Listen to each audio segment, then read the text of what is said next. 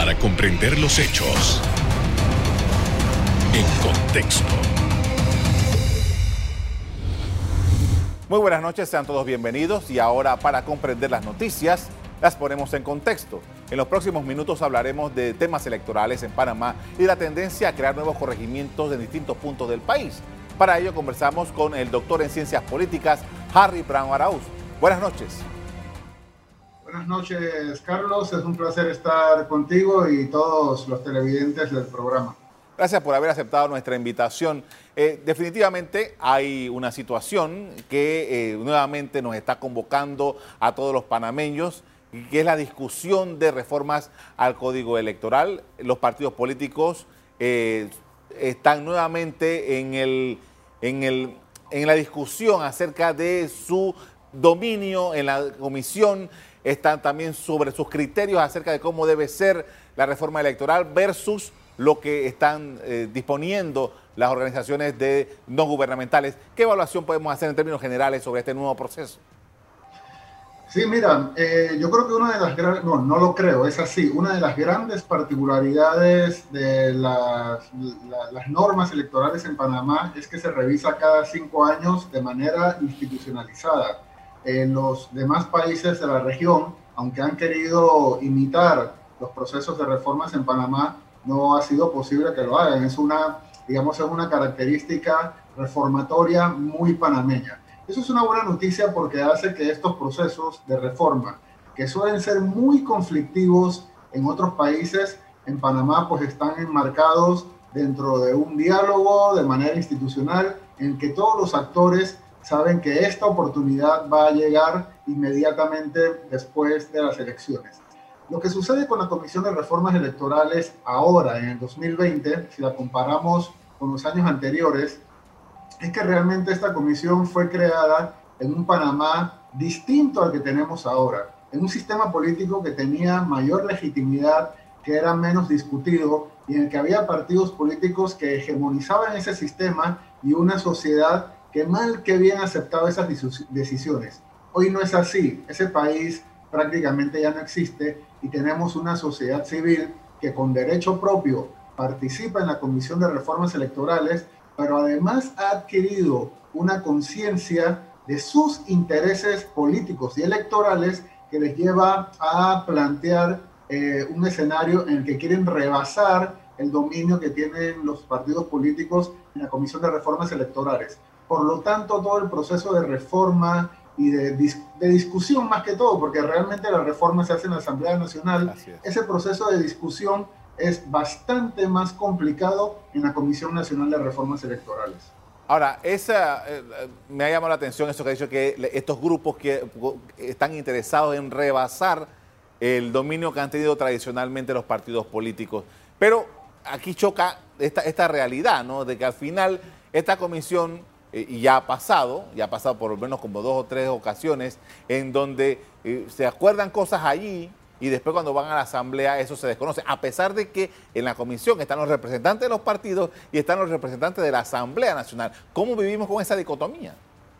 Claro, mira, hay, que tener algo en cuenta, Carlos. La la, los procesos de reformas electorales no son procesos técnicos, aunque en la comisión y también en la Asamblea Nacional la discusión pareciera que se hace a través de discutir artículos jurídicos, realmente es una negociación muy política eh, en la que todos los actores que están dentro de la mesa tienen intereses políticos, tienen el interés de maximizar sus posibilidades de éxito electoral. Todos, no hay buenos y hay malos. Todos quieren ver cómo facilitan sus posibilidades de ganar las elecciones. Y eso es lo que hay que entender con el papel de la sociedad civil. Eh, eh, o sea, los partidos políticos es obvio, es evidente que quieren mejorar sus posibilidades, pero la sociedad civil se, en alguna medida se ha rogado la representación de los candidatos de libre postulación. Mm. Ellos han encontrado que su manera de participar en las elecciones, teniendo un sistema de partidos anquilosado y cerrado, ha sido a través de la libre postulación. Lo que pasa es que cuando llegamos a la Asamblea Nacional, que es donde realmente se hace la reforma electoral, eh, suelen respetar la gran mayoría de las recomendaciones que vienen hechas por el Tribunal Electoral a través de la Comisión de Reformas Electorales, pero los asuntos más sensibles, como el financiamiento de la política, por ejemplo, durante mucho tiempo, suelen ser un poco más complicados. Y ahí la ventaja la tienen los, los diputados y diputadas de los partidos políticos. Ahora tenemos la particularidad de que hay una bancada eh, de libre postulación que llaman independiente. En el periodo anterior estaba la, la exdiputada Ana Matilde Gómez Sola. Vamos a ver estos cinco diputados por libre postulación si trabajan de manera cohesionada y si tienen una, la posibilidad de hacer avanzar la agenda de la sociedad civil y de los, y de los aspirantes de libre postulación para las próximas elecciones. Ahora, eh, estamos, estamos viendo una situación muy particular, ya que hemos hablado sobre la Asamblea. Y, vamos a tratar en el programa de hoy, eso más adelante, acerca de la conformación de la Asamblea. Pero la, la, Asamblea en este momento está discutiendo, bueno, ya ha aprobado por lo menos, creo que son como 14 nuevos corregimientos, está discutiendo otros con 20 y pico más. la Asamblea, los diputados están especialmente interesados en hacer nuevas jurisdicciones en, un país tan pequeño como el nuestro. Y de alguna manera, y, eso es lo que quiero que me comente, es cómo esto cambia el rejuego a la hora de la elección nacional.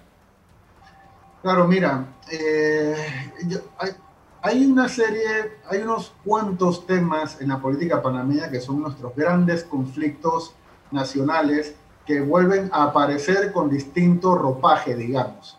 Eh, y este asunto de, la creación de corregimientos es una nueva, un nuevo capítulo de uno de los grandes temas que tiene el país, que es el agotamiento de su sistema político.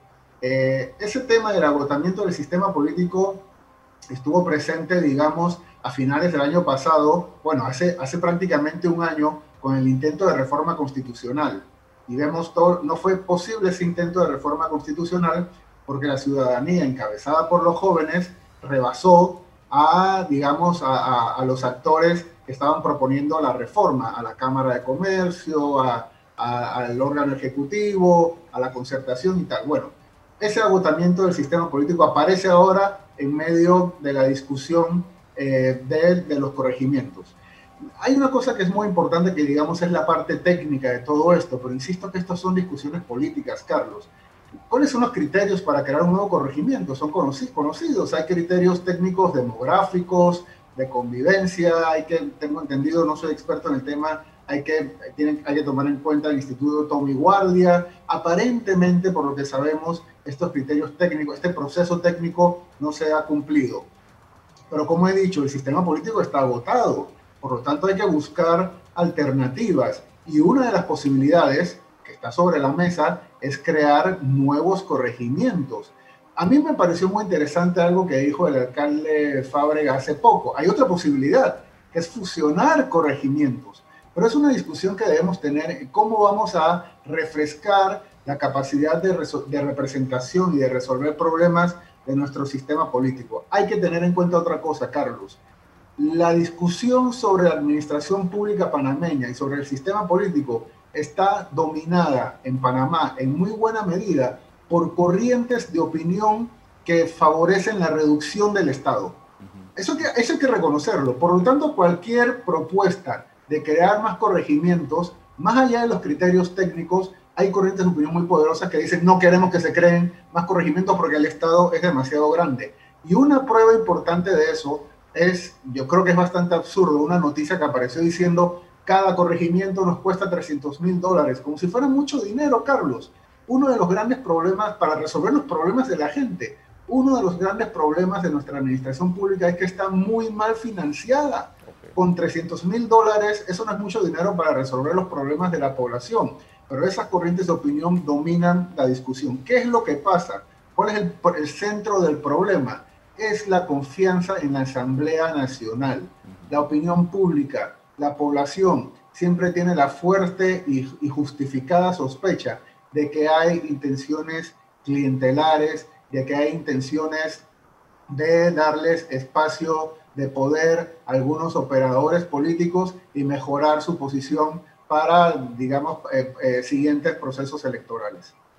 Con esto vamos a hacer una primera pausa para comerciales. Al regreso, seguimos analizando la temática electoral y las decisiones legislativas que se tocan Ya volvemos.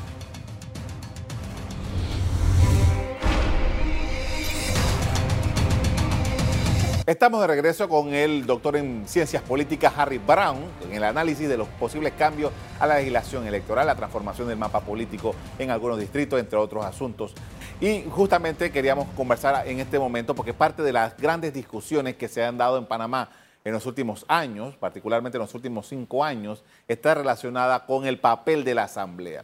Y hay, muchas acusaciones para las personas que ocupan curules allí, hay de todo tipo de, discusiones sobre este asunto.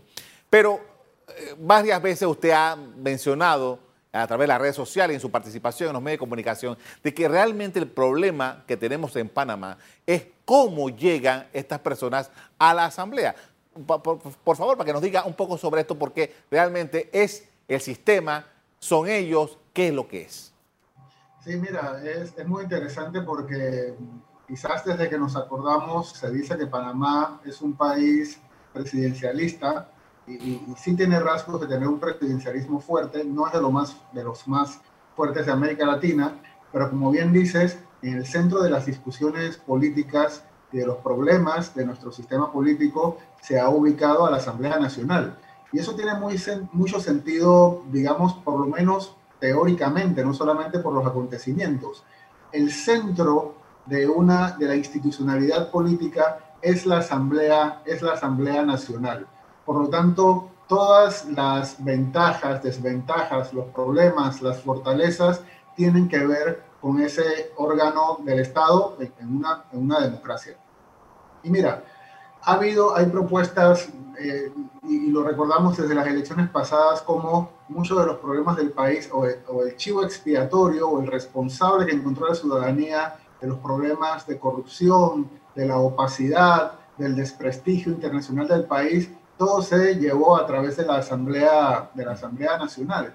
Y eso ha hecho que haya cogido mucha fuerza en Panamá, aunque también en muchos países, eh, eh, la idea de reducir el tamaño de la Asamblea. Y eso realmente no solamente es una mala idea, sino voy a darme la licencia de decir que es un disparate. O sea, no es para nada buena idea si realmente queremos tener una democracia que sea representativa. Hay un argumento lógico para que un órgano del Estado como este sea representativo, o sea, que todas las, las, las, diversidades del país, los distintos segmentos del país tengan representación allí, tiene que tener un tamaño suficiente. Pero hay más que eso. Lo que sabemos gracias a la ciencia política desde la década de los 70, cuando el politólogo Reinta Gapera eh, hizo estudios al respecto, nos dijo, que una, él descubrió que una asamblea, un órgano legislativo suficientemente representativo debe tener más o menos un tercio del, perdón, la raíz cúbica del tamaño de la población. Eso quiere decir, y un poco hacia arriba o un poco hacia abajo. Eso quiere decir que realmente Panamá, con esta cifra, debería tener alrededor de 150 diputados, pero no es necesario, Carlos. No necesitamos 150 diputados en absoluto, pero tampoco necesitamos menos de 71. Lo que tenemos que corregir, las cosas se van a corregir no acabando con la reelección, no reduciendo el tamaño de la asamblea, sino eh, eh, cambiando la manera en que son electos, porque las reglas con las que son electos son las que crean incentivo para la conducta. Eh, no es que las personas que lleguen allí tengan mala sangre, que hagan los peores, no se comportan así porque las reglas en las, con las que han sido electos y con las que pueden ser reelectos, pues llevan a que, a que la política sea personalista, sea clientelar, sea muy, poca, muy poco ideológica y que no genere reputaciones colectivas. Ahora, eh, Harry, eh, hace unos años, lo recordarás, eh, se hizo una reforma constitucional y se impidió el crecimiento progresivo de la Asamblea. En Panamá, la constitución establecía el crecimiento de la Asamblea eh, debido al crecimiento de la población, tal como, como lo ha descrito. Eso se paralizó en algún momento.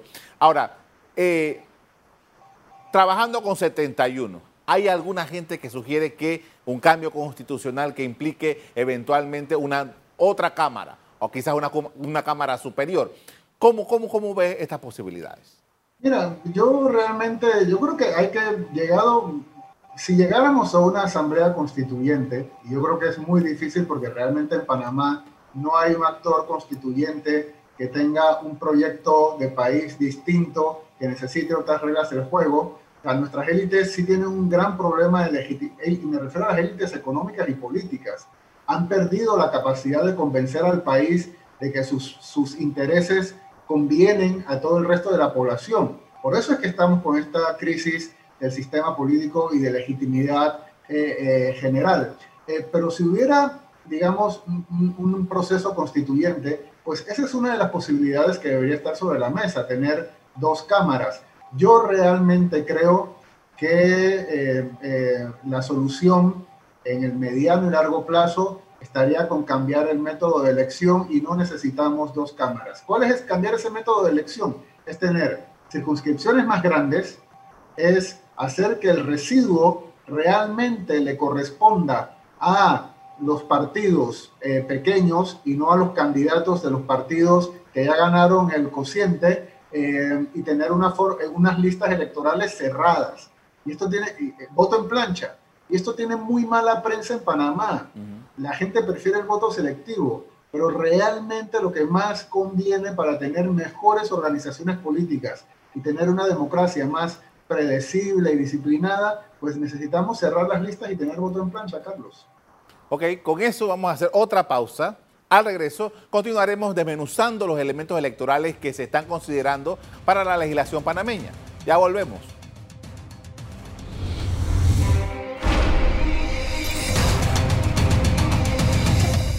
En la parte final estamos de regreso con el politólogo Harry Brown, con quien venimos conversando sobre temas electorales y hablando también sobre partidos políticos.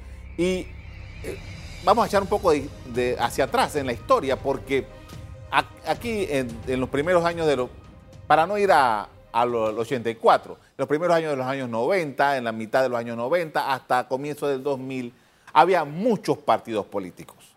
Eh, algunos le llamaban partidos bisagra, algunos de ellos. Eran partidos que eran como satélites de otros partidos. Al final eh, se fueron consolidando en, tres, que es, lo que tenemos actualmente, y ahora hay algunos otros que están entrando. Eh, al final, para la democracia panameña, ¿qué ha significado pasar de ese modelo al que tenemos ahora mismo?